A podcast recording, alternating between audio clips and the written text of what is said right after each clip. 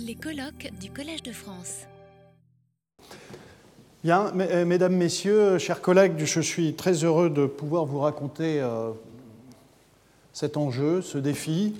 Euh, et je, je, serais, très heureux si, à la fin de cet exposé, j'ai pu faire passer un peu de la compréhension de ce, qu'est ce, formidable phénomène que la nature met en œuvre en permanence sur la Terre, la photosynthèse, et comment euh, les chimistes envisagent de s'inspirer de ce phénomène pour, euh, en effet, transformer le, Soleil en carburant.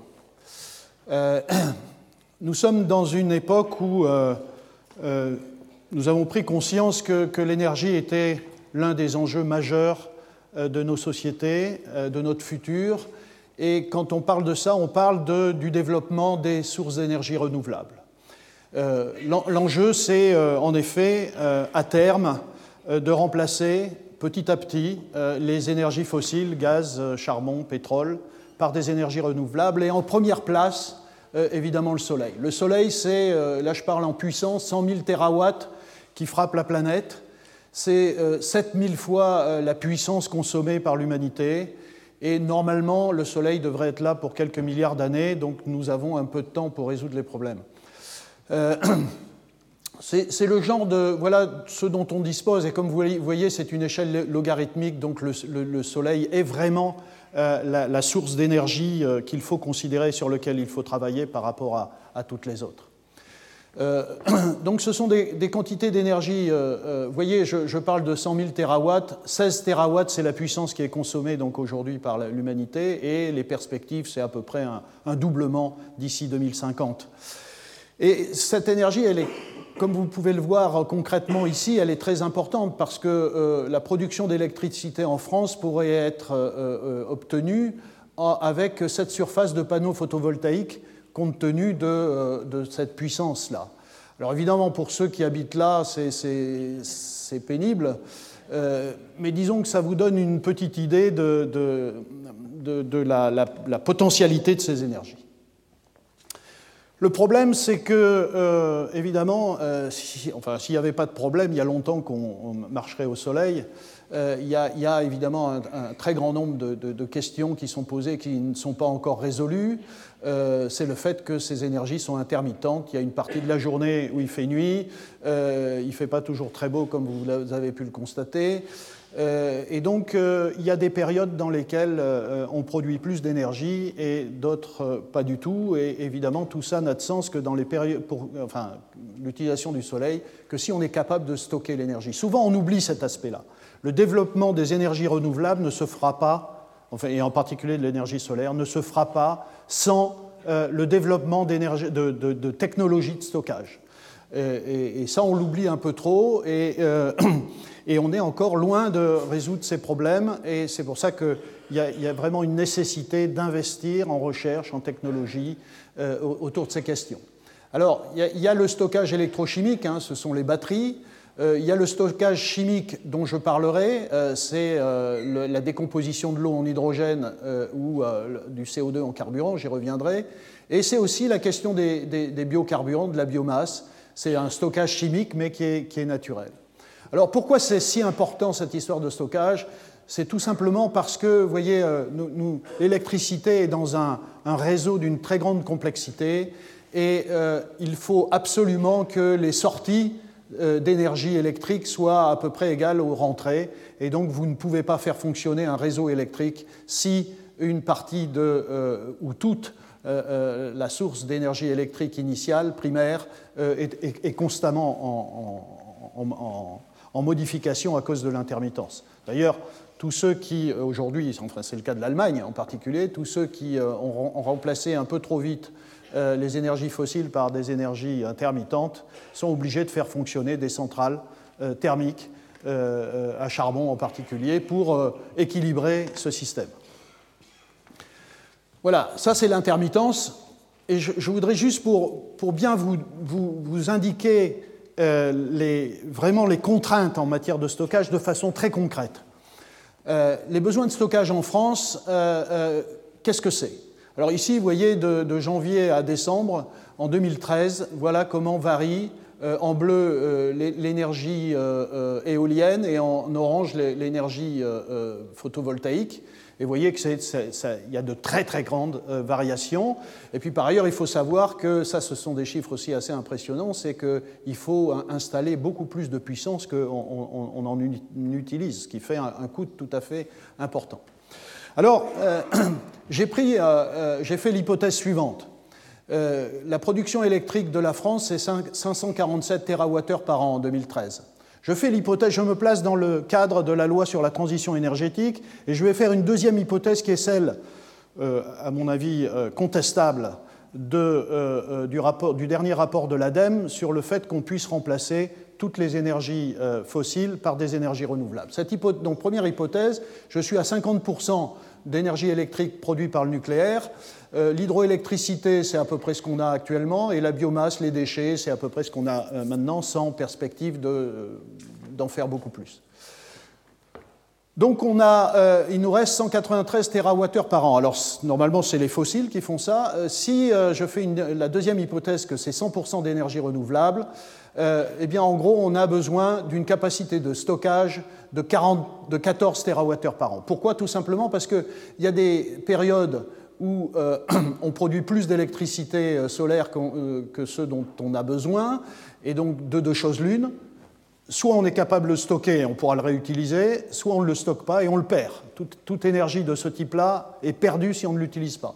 Et pendant des périodes euh, où euh, on a besoin de cette électricité, eh bien, euh, si on ne l'a pas stocké, on ne peut pas l'utiliser. Et à ce moment-là, on est obligé d'utiliser de, l'énergie fossile. Voilà. Donc, la, la, capacité de stockage nécessaire, c'est 14 TWh par an. Où est-ce qu'on les a, ces capacités de stockage on a, voilà, c'est le barrage de Grand Maison. On a un barrage de Grand Maison qui fait 35 gigawattheures par an. C'est un 4 centième des besoins. Il n'y a pas deux barrages de Grand Maison et il n'y a pas la place pour faire un autre barrage de Grand Maison. Euh, euh, et, par ailleurs, euh, les autres modes de stockage, que ce soit chimique, électrochimique ou naturel, on est encore très très loin du compte. Donc, ce sont des contraintes absolument massives qu'il faut résoudre euh, si on veut euh, euh, en effet se débarrasser des énergies fossiles. Donc voilà, tout simplement, ça, prendra beaucoup plus de temps que ce qu'on raconte, et je ne suis pas sûr que les objectifs qui ont été fixés par la loi sur la transition énergétique ou qui vont être fixés par la COP 21 seront atteints dans ces conditions-là. Mais enfin, il faut travailler, et c'est de ça dont je vais parler. Et alors, euh, euh, récemment, j'ai été invité à, produire un éditorial dans, dans Chemistry, qui est un des grands journaux de chimie, et c'était un, éditorial dans lequel je disais à quel point euh, la chimie va contribuer à, résoudre ces problèmes, comme je vais vous l'illustrer. Et à la fin de ce, cet éditorial, je faisais de la publicité pour le Collège de France, non pas parce que je le fais systématiquement, mais parce que dans ce cas-là, il y a une vraie réalité, et c'est vrai que le Collège de France euh, a, véritablement investi dans ces recherches-là, et notamment euh, euh, grâce aux, trois chaires qui sont occupées d'une part par Clément Sanchez, par Jean-Marie Tarascon, qui est un spécialiste des batteries, Clément des matériaux pour la catalyse et la photocatalyse, et moi-même pour tout ce qui, concerne les approches dites bio-inspirées dont je vais vous parler. Alors, Comment peut-on résoudre ce problème du stockage? Alors il y a une chose que, l'on voit à l'œuvre euh, euh, en permanence sur la planète, et euh, c'est la photosynthèse. En permanence, vous avez sur la planète des organismes vivants, photosynthétiques, des plantes, des microalgues, des cyanobactéries, tout un tas d'organismes qui ont cette fantastique, ce fantastique pouvoir de collecter l'énergie solaire, de fixer le CO2 de l'atmosphère, d'utiliser de l'eau et de combiner tout ça pour produire des molécules très riches en énergie. Euh, pour simplifier, je vais appeler ça la biomasse, mais la biomasse, ce n'est rien d'autre que toutes ces molécules euh, qui sont euh, produites par ce, par ce, phénomène. Et évidemment, ici, c'est une boîte très noire et, très complexe, mais je vais quand même essayer avec quelques euh, euh, figure un, peu plus complexe que ce que je vous ai déjà présenté, essayer de vous expliquer le principe, euh, parce que c'est quand même utile. Alors, cela nous dit aussi une chose, c'est-à-dire que le CO2, le CO2, ce n'est pas simplement cette affreuse molécule qu'il faut haïr et planquer tout au fond de la Terre, c'est aussi évidemment une molécule absolument clé de la vie euh, sur la Terre, puisqu'elle fait partie de ce cycle merveilleux qui relie la nature à, l'humanité. Euh, à travers la photosynthèse, le CO2 est transformé en molécules carbonées qui servent à, notre vie, enfin, euh, les sucres, enfin, toute, la, toute l'alimentation, les produits alimentaires. Et par la respiration, ce carbone-là est, est retransformé en CO2 et ça fait ce cycle magnifique. Euh, je vous invite à, lire, alors c'est un peu long, mais je vous invite à lire ce, livre de Primo Levi, Le système périodique, qui est un livre absolument fantastique, euh, euh, qui n'est pas un livre de chimie, mais chaque chapitre a comme titre le nom d'un élément. Et le dernier élément, le dernier chapitre, c'est carbone. Et, et, je vous le lis. Et voilà ce qu'il dit, c'est très poétique et en même temps très vrai. Le carbone est l'élément clé de la substance vivante, mais son entrée dans le monde vivant n'est pas aisée, elle doit suivre un itinéraire obligé.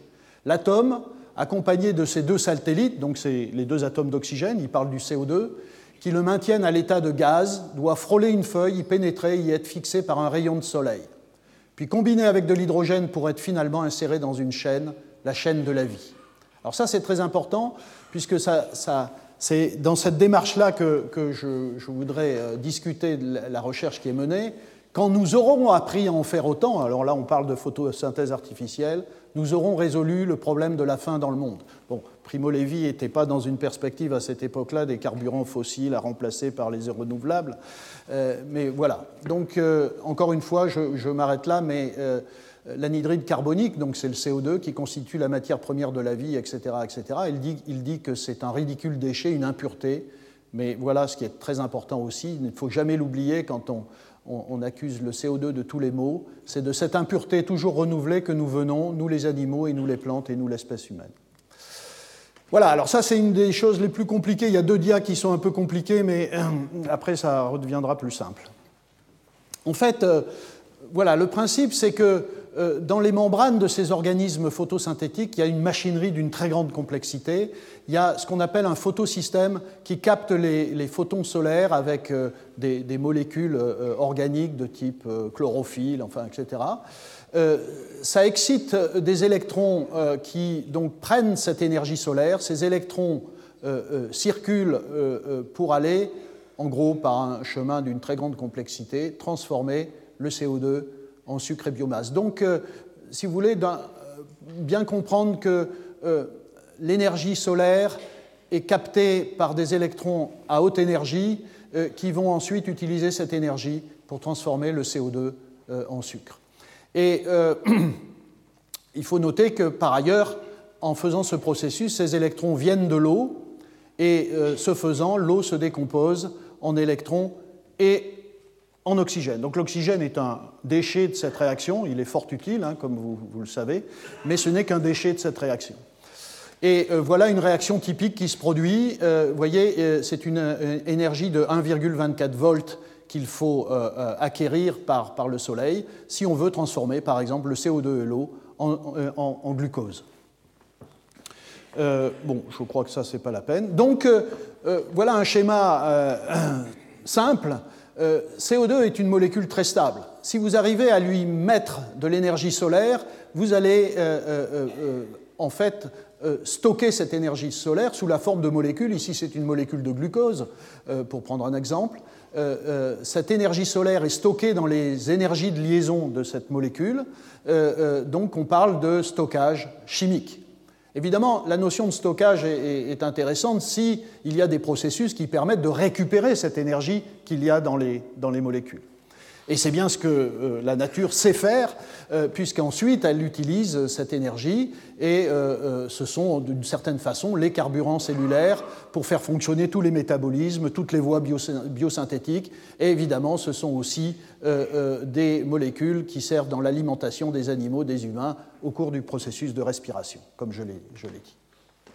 Alors à partir de là, si on, pense que, si c'est le cas bien sûr, que la biomasse est remplie de, molécules carbonées, eh bien, il y, a, toujours cette idée de finalement faire des biocarburants. L'énergie solaire se retrouve dans cette biomasse, essayons de la récupérer sous la forme de biocarburants. Euh, je vais très vite sur les biocarburants de première génération. Euh, vous savez, c'est, euh, sans rentrer dans le détail, c'est produire de l'éthanol, produire des, huiles, du biodiesel à partir de, de betteraves, de canne à sucre, de blé, de maïs, de pommes de terre, d'huile de colza, d'huile de tournesol, enfin, etc. Bon, il y a eu beaucoup de débats sur ces biocarburants de première génération.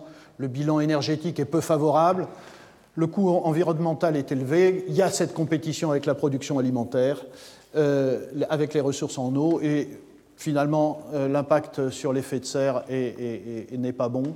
Et donc aujourd'hui, euh, plus personne ne défend cette approche-là. Il y a les biocarburants de deuxième génération. L'idée ici, c'est de travailler sur les parties des plantes qui ne sont pas comestibles.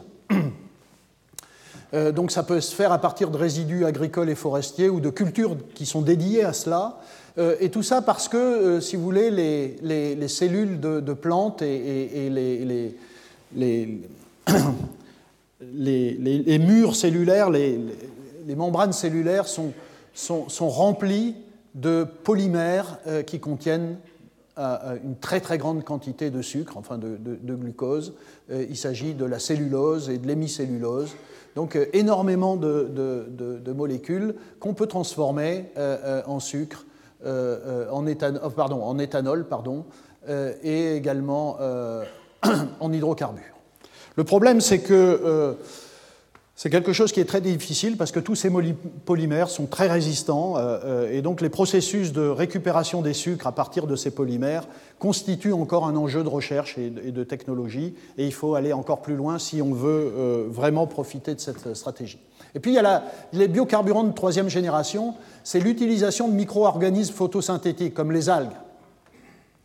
ces, micro-organismes ont en particulier la propriété de, de produire des quantités d'huile euh, euh, impressionnantes, de les excréter. Vous voyez ici, vous avez un, exemple de ces micro-organismes, et ça, ce sont des bulles d'huile euh, qui sont, alors ce sont des lipides, hein, évidemment, qui sont excrétés. Alors c'est assez pratique, hein, puisque vous pouvez facilement les, récupérer. Et, donc, si vous récupérez ces lipides, vous pouvez aller jusqu'à des biodiesels. Euh, et, c'est intéressant parce que ces micro-organismes ont, des euh, efficacités de production de, biomasse beaucoup plus importantes euh, que, celles des plantes, que celui des plantes, et il n'y a pas de compétition avec la production alimentaire. Donc sur ces biocarburants venant des, des, des, microalgues, par exemple, il, y a eu beaucoup, il y a eu beaucoup d'engouement, et c'est encore le cas, mais vous voyez que ce n'est pas très simple non plus. Euh, il y a quelque temps, quand je faisais euh, une conférence sur ce sujet, je parlais de, je disais, c'est fantastique, ça c'était en 2009, des, grandes compagnies comme Exxon, Exxon euh, qui investissent dans. On voyait des, on voyait des journaux, des, articles de journaux dire voilà, Exxon investit dans les biocarburants à partir des algues. Vous voyez, 600 millions de dollars pour développer des biofuels, etc. En 2013, euh, euh, la, même compagnie n'a euh, pas investi 600 millions de dollars, mais 100, et, puis abandonne parce qu'après 4 ans de, travail, cette compagnie a échoué pour produire des, des résultats économiquement tenables. Donc vous voyez que c'est quelque chose de très très compliqué. Là aussi, faites attention quand on vous raconte c'est réglé, il y a les biocarburants. Ben non, c'est pas réglé du tout et on est très très loin du compte. Ça va même très loin. Ramut Michel, euh, euh, qui est prix Nobel, euh, a récemment publié un article parlant du nonsense of biofuels, donc les biocarburants, non, ça n'a aucun sens. Et, en fait, c'est essentiellement lié au fait que le, le rendement, en partant de l'énergie solaire jusqu'au biocarburant, est très très faible, il est inférieur à 0,1%.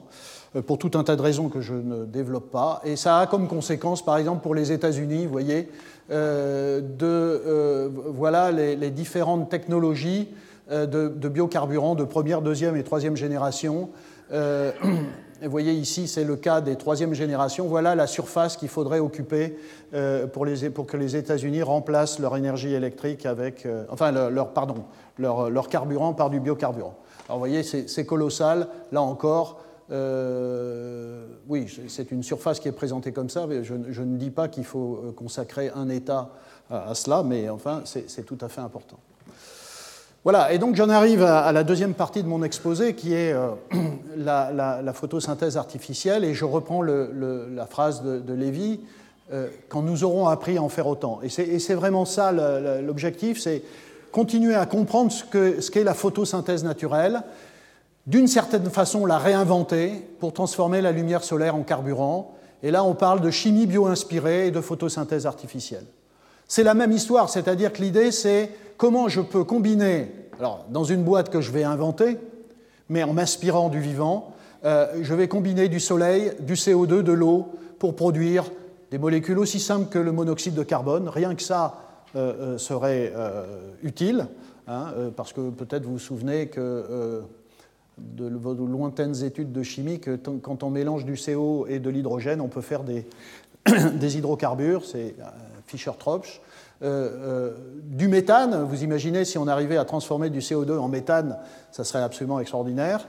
Et puis un jour, on y arrivera, l'homme sera capable de transformer du CO2 en glucose quand on aura maîtrisé tout ça, mais ça prendra encore beaucoup de temps.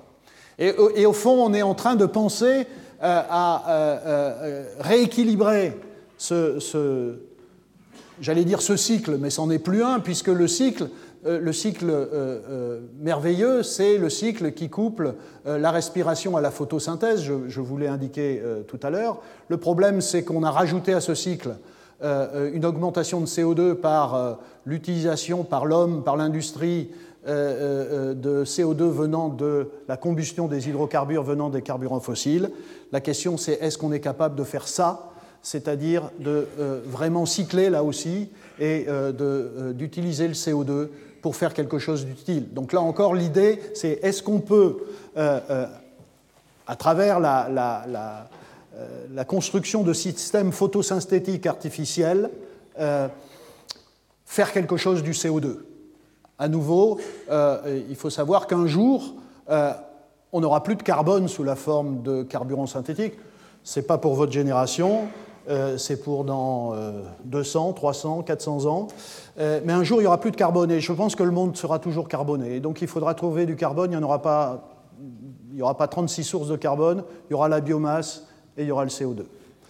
Et donc si on arrive à inventer des technologies qui font ça, c'est quand même tout à fait intéressant sur le plan euh, pratique tel que je vous le dis, mais aussi sur le plan euh, fondamental parce qu'il s'agit d'une chimie d'une très grande complexité et, qui mérite d'être étudiée. Et donc euh, le rêve, en effet, c'est de mettre au point des dispositifs qui, qui impliquent des catalyseurs, des photocatalyseurs. Pourquoi? Parce que ces réactions dont je vous parle sont des réactions qui sont très complexes, très lentes. Il faut des catalyseurs pour accélérer ces réactions, comme la plupart des réactions industrielles. Et euh, euh, l'idée, c'est euh, voilà, de, faire des composés organiques, de faire des carburants, de faire des polymères à partir, enfin tout ça étant des composés carbonés à partir du CO2. une façon simple de, par exemple, traiter le problème, vous le, comprendrez facilement, c'est par exemple de prendre des, des, panneaux photovoltaïques, d'utiliser l'énergie solaire et de la transformer en électricité d'abord. C'est pas ce que fait euh, euh, la nature, encore que vous pouvez imaginer que le transfert d'électrons dont je vous ai parlé, c'est une forme de courant électrique. Donc c'est un peu la même chose, et c'est pour ça que je continue à appeler un dispositif comme ça un dispositif de photosynthèse artificielle. Vous avez euh, donc le soleil qui frappe le panneau photovoltaïque, photovoltaïque, vous avez de l'électricité qui est créée, et cette électricité va dans une cellule électrolytique, vous faites de l'électrolyse et vous décomposez l'eau en oxygène à l'anode et le CO2 en produit utile. Évidemment, euh, euh, il faut travailler sur tous ces systèmes-là. Euh, il faut des électrodes, il faut des catalyseurs. Et un des enjeux, c'est de le faire sans métaux nobles. Les catalyseurs sont en général des métaux. Et ces dispositifs, pour le moment, sont surtout efficaces avec des catalyseurs à base de platine, par exemple. Et tout indique, là encore je ne veux pas vous faire la démonstration, vous pouvez me croire, tout indique que si on développait à très grande échelle tous ces dispositifs, en utilisant des catalyseurs à base de platine, compte tenu des ressources que nous avons sur la planète, ça durerait 15-20 ans et puis ça serait terminé. Donc il y a un véritable enjeu à trouver des dispositifs qui fonctionnent avec des métaux nobles. Bon, ça, ok, donc simplement ce que je veux vous dire, mais je n'ai pas besoin de regarder tout ça, cette chimie-là est très complexe, il y a des grandes contraintes thermodynamiques et cinétiques, il y a de la compétition avec la réduction de l'eau, il y a des grandes surtensions, il y a des problèmes de solubilité du CO2, il y a le problème de désactivation des électrodes. C'est un, enjeu majeur de la recherche, euh, malheureusement euh, pas encore assez soutenu et développé, et c'est sur, ce euh, travail que nous, sur ce projet que nous, nous travaillons. voilà, ici, vous avez simplement, c'est pour vous présenter quelques, quelques réactions. Euh, euh, on peut transformer euh, le CO2 en acide formique, c'est quelque chose qui est assez utile pour, pour l'industrie. On peut le transformer en CO, je vous ai parlé de Fischer-Tropsch. On peut le transformer en méthanol, ça encore on ne sait pas très bien le faire. Ça, ça serait vraiment extraordinaire parce que le méthanol est un composé industriel utile pour des tas de choses et c'est un carburant aussi. Évidemment, on peut le transformer en méthane, et le méthane, c'est le gaz. Et effectivement, si on prenait tout le CO2 de l'atmosphère et qu'on le transformait en méthane, évidemment, on aurait résolu une grande partie du problème. Ça, je l'ai dit. Alors, euh, ce sont vraiment des choses euh, assez révolutionnaires. Il y a, il y a 20, 30 ans, il y a même plus que ça, il y a, il y a 35 ans, euh, des gens comme Jean-Marie Laine, par exemple, euh, notre ancien collègue du, Collège de France, euh, Jean-Marie Laine s'était attaqué à ces problèmes de réduction du CO2. Et, c'était totalement nouveau, et puis ça s'est arrêté tout de suite. Évidemment, à l'époque, euh, réduire le CO2, ça n'avait aucun intérêt, personne ne se préoccupait de cela. Aujourd'hui, il y a une renaissance de ce, domaine-là, mais c'est encore insuffisant d'une certaine façon. je pourrais dire que ça serait bien que ça reste insuffisant pour que je n'ai pas trop de compétition dans ce domaine, mais je pense qu'au contraire, il faut qu'il y ait vraiment de l'activité là-dessus. On est, on est, encore malheureusement très très loin des, euh, moyens euh, qui sont mis dans ces domaines-là. Euh, en recherche et, en technologie, parce que c'est très compliqué, et puis comme vous le savez, parce que toutes ces nouvelles technologies sont encore confrontées à la compétition avec la quantité massive oui, parce qu'elle est encore massive, hein, la quantité d'hydrocarbures fossiles qui existent sur la planète. Mais néanmoins, préparons l'avenir, et je vous juste mentionner à la fois parce que c'est un très grand chimiste, euh, qui est venu d'ailleurs plusieurs fois au Collège de France, et parce que c'est sorti récemment, c'est juste vous donner un exemple. Voilà, Michael Gretzel, euh, qui est professeur à l'EPFL, en 2015 dans Nature Communication, a, produit un système euh, qui a un certain nombre d'avantages. Vous voyez, vous avez des, panneaux photovoltaïques à base d'un matériau qui est très à la mode en ce moment, les, les perovskites. Euh, et puis il envoie ses électrons, enfin donc son courant électrique dû au panneau, euh, dans une cellule électrolytique et il est capable de transformer le CO2 et l'eau en CO et en oxygène. Le problème, vous voyez ici, c'est que c'est une preuve de concept, mais ce n'est pas ça qu'il faut faire parce que les catalyseurs qu'il utilise ici, c'est à base d'iridium et de l'autre côté, c'est à base d'or. Alors on sait, les chimistes savent bien que tout ça, ça marche euh, assez facilement. Le problème, c'est qu'il faut faire ça avec des métaux non nobles. Euh, je voudrais juste citer un travail sur lequel on est, qui est assez prometteur, et euh, on n'utilise pas d'or et de platine. Alors c'est un travail qui a été développé par un postdoc vietnamien, Yuan, et par mon collègue grenoblois Vincent Artero. Euh, donc c'est un système à, base de cuivre. Et ça, c'est beaucoup plus intéressant que l'or et l'iridium. Donc en gros, ce qu'on a démontré, c'est qu'on était capable de déposer euh, sur des électrodes des matériaux à base de cuivre. Et ce sont des particules de, cuivre, d'oxyde de cuivre. Enfin, c'est un matériau assez complexe. Vous voyez, on est dans le domaine des nanotechnologies. Donc on essaye de produire des, espèces euh, euh, nanostructurées euh, pour atteindre les plus grandes activités, parce que plus on aura de catalyseurs sur une surface, et bien plus on aura d'activité. Et ce système est capable de transformer en, lui appliquant des électrons. Donc on peut imaginer de coupler ce type d'électrode au panneau photovoltaïque dont, parlait Michael Gretzel. on est capable de transformer le CO2 en acide formique avec de très très bons rendements, vous voyez près de 90%, et avec des surtensions, je ne rentre pas dans le détail, mais assez faibles. Euh, les surtensions, c'est une énergie supplémentaire qu'on est obligé de dépenser à cause du dispositif, en gros.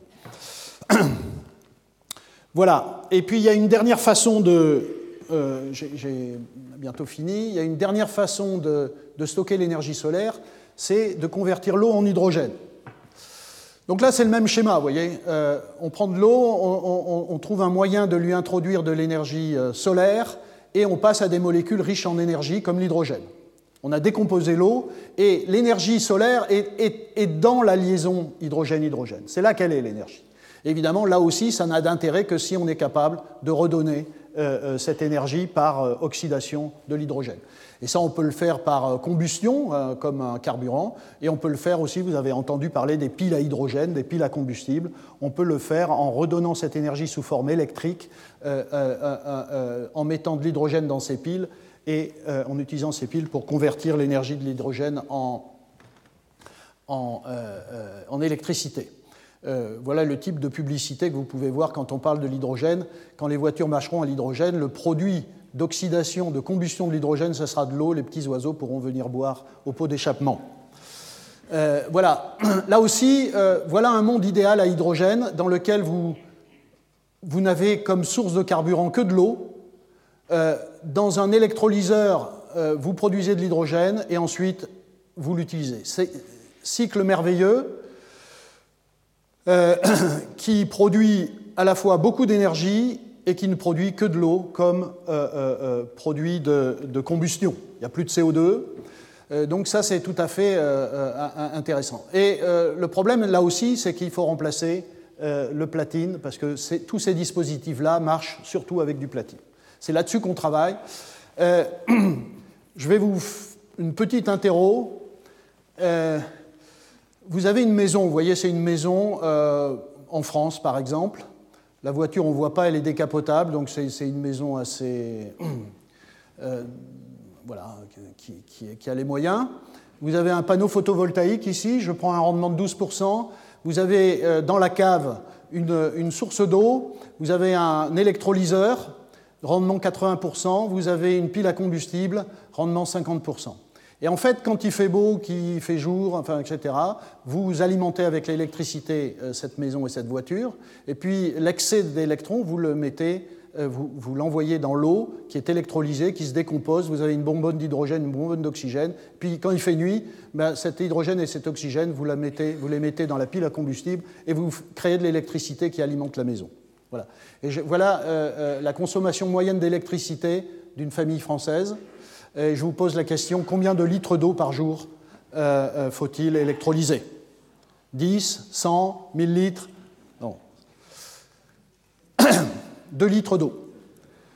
si vous arrivez à décomposer 2 litres d'eau par jour, par ces technologies-là, vous avez l'énergie suffisante pour faire fonctionner la maison. Et ça ouvre la perspective euh, euh, qui a été d'ailleurs beaucoup développé par des économistes comme euh, Jeremy Rifkin, par exemple, cette perspective d'un monde dans lequel, à l'échelle d'une maison, à l'échelle d'un quartier, à l'échelle d'un village, on pourra, ça sera plus difficile à l'échelle d'une métropole comme Paris, mais on pourra être à la fois le, producteur de son électricité et le consommateur.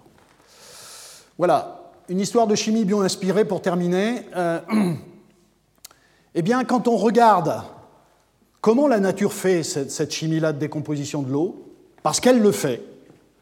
Il y a des organismes qui produisent de l'hydrogène et qui utilisent de l'hydrogène, des, micro-organismes. Eh bien, on s'aperçoit que ces, ces, organismes utilisent des enzymes qui fonctionnent non pas avec du platine, d'ailleurs à ma connaissance, il n'y a aucun système vivant qui utilise du platine dans ces enzymes, mais du nickel et du fer, et puis il y a une autre classe avec du fer et du fer. Donc nickel et fer. Eh bien, c'est ça la, démarche de la, chimie bio-inspirée. C'est de dire, tiens, je découvre que la nature fait ça avec les moyens du bord, euh, euh, parce que la nature, elle travaille avec les moyens du bord, et les moyens du bord, ce sont les métaux les plus abondants. Elle a réussi à faire fonctionner avec du nickel et du fer. Est-ce qu'on peut faire pareil? Et s'inspirant de tout ça, il y a quelques années, avec Vincent Artero, on a mis au point un catalyseur à base de nickel. C'est un petit complexe, vous voyez, il y a du nickel ici, euh, qui est accroché à des nanotubes de carbone qu'on a déposés sur des électrodes. Et ce catalyseur est absolument fantastique. Et sa construction vient, je ne rentre pas dans le détail, mais de la compréhension du système enzymatique euh, qui fait cette décomposition de l'eau en hydrogène euh, dans différents aspects moléculaires et atomiques. Euh, bien sûr, à partir d'une connaissance approfondie, par exemple, de la structure euh, tridimensionnelle de cette enzyme. Et, on a mis au point ce, catalyseur. Et, euh, et, on peut imaginer, en effet, que les fameux dispositifs dont je vous parle seront alimentés par notre catalyseur à base de nickel. On a fait aussi des choses plus récemment à base de cobalt, vous voyez, qu'on a greffé sur des nanotubes de carbone, qui pourraient être ici pour produire de l'hydrogène, tandis que de l'autre côté, on pourrait avoir des choses également sans métaux nobles de type des oxydes de cobalt que Daniel Nocera euh, à Harvard euh, euh, a, mis au point. Et, je termine sur cette. Voilà, Daniel Nocera, il a introduit la notion de artificial leaf, une feuille artificielle. C'est exactement à ça qu'on pense quand on, quand on, est dans ces technologies. Un jour, on sera capable donc de faire des feuilles artificielles, c'est-à-dire qui seront composées, vous voyez, qui, ressembleront à ça, mais qui seront composés de choses très complexes, euh, euh, des, semi-conducteurs, des catalyseurs, et en les éclairant, simplement en les éclairant, vous aurez un dégagement d'hydrogène et d'oxygène, vous collecterez l'hydrogène et vous aurez transformé en effet le Soleil en carburant. Voilà, on n'est pas les premiers à avoir pensé à ça, je termine là-dessus. demain sera peut-être un monde à hydrogène. Euh, Jules Verne, dans euh, L'île mystérieuse, fait dire à Pencroff Et qu'est-ce qu'on brûlera à la place du charbon? Vous voyez, déjà à l'époque, on se préoccupait de ça. Et Cyrus Smith dit l'eau. Alors il avait tort, hein, l'eau n'est pas un carburant. Vous avez compris qu'il faut d'abord le transformer, le décomposer en hydrogène. Oui, mes amis, je crois que l'eau sera un jour employée comme combustible, que l'hydrogène et l'oxygène qui la constituent, utilisés isolément ou simultanément, fourniront une source de chaleur et de lumière inépuisable et d'une intensité que la houille ne saurait avoir. Et le plus, important, c'est ce qu'il dit ici.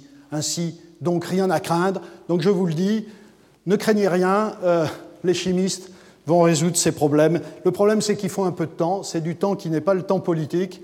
Euh, encore une fois, je répète, j'espère qu'on nous demande. Non, j'espère pas, puisque c'est ce qu'on nous demande. Euh, on nous demande de faire une révolution technologique avec une deadline c'est-à-dire 2030 ou 2050. Ça, c'est ridicule. Il n'y a pas un exemple de révolution technologique de l'humanité à qui on ait donné une deadline. Euh, on l'a fait au rythme du progrès scientifique et technique. Et là, ça sera la même chose. Alors, ça sera peut-être pas 2050, ça sera peut-être 2100, mais euh, rien à craindre, on y arrivera. Voilà, je vous remercie. Retrouvez tous les contenus du Collège de France sur www.colège-2-france.fr.